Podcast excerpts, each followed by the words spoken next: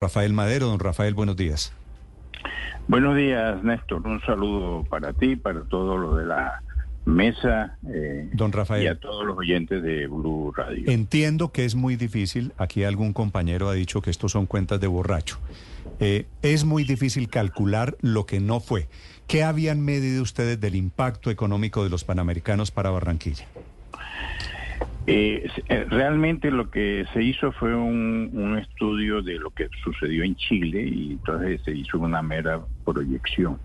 Eh, esto, como, como indican ahí, realmente son unas cuentas de borracho. Esto no es fácil, pero yo le resumiría que las pérdidas son incalculables tanto para eh, desde el punto de vista, primero, deportivo, segundo, la imagen de Barranquilla y del país, pues eso, no, tiene nombre lo que se acaba de perder, eh, los segundos juegos más importantes del mundo, el golpe económico al turismo, a los hoteles, el transporte internacional, nacional, el local, el sector gastronómico, licores, bebidas, confesiones, la infraestructura eh, eh, mm. deportiva, etcétera.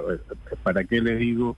Eh, bueno, tenemos referencia todavía de Cali 1971. Los Juegos Panamericanos. digamos, Cali, Cali parece lejanísimo, pues porque eran otras comunicaciones, otros medios de comunicación, era otro mundo. Usted me dice, ustedes midieron el impacto de los Panamericanos, los últimos fueron en Chile, ¿no?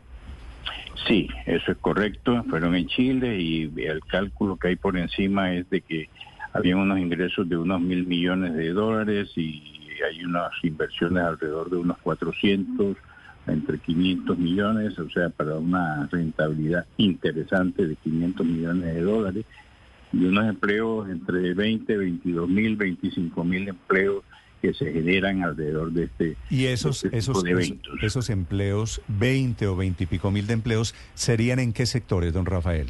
¿O hubieran sido, mejor dicho, para hablar en e, Exactamente en lo, que le acabo de, mencionar. Eh, exactamente turismo, en hoteles, en transportes, el sector gastronómico, eh, todo ese, todo licores, eh, confesiones, en infraestructura deportiva que obviamente hay, que actualizarla, colocarla al nivel adecuado o había que colocarla al nivel adecuado, en fin, todo ese tipo de, de, situaciones que realmente para nosotros nos, lamentamos mucho que lo que acaba de suceder y, muy triste que no nos no hubieran de pronto ustedes también haber sido enterados con mayor anticipación de, de que no se estaba pagando, porque yo sé que con todas estas noticias que ustedes han eh, elevado, los gritos que han elevado, con seguridad el gobierno hubiera tomado otro tipo de decisiones si hubiera sido con mayor tiempo, no ya después de... Ya, eh, ya son situaciones... Eh, yo creo que el presidente lo que ha debido coger es el avión rápidamente, coger 8 millones de dólares que es lo que se debió pagar en, diciembre y se debía pagar ahora a finales de enero, irse para eh, la organización de los Juegos y entregarlo y decirle Colombia va a cumplir. Esto es un tema de credibilidad eh, ah, eso, de eso, confianza. Eso sí ya son las cuentas de la lechera, eso fue ya lo que no se hizo. Don Rafael, un gusto saludarlo. A sus órdenes, Néstor. Saludos a todos. Gracias.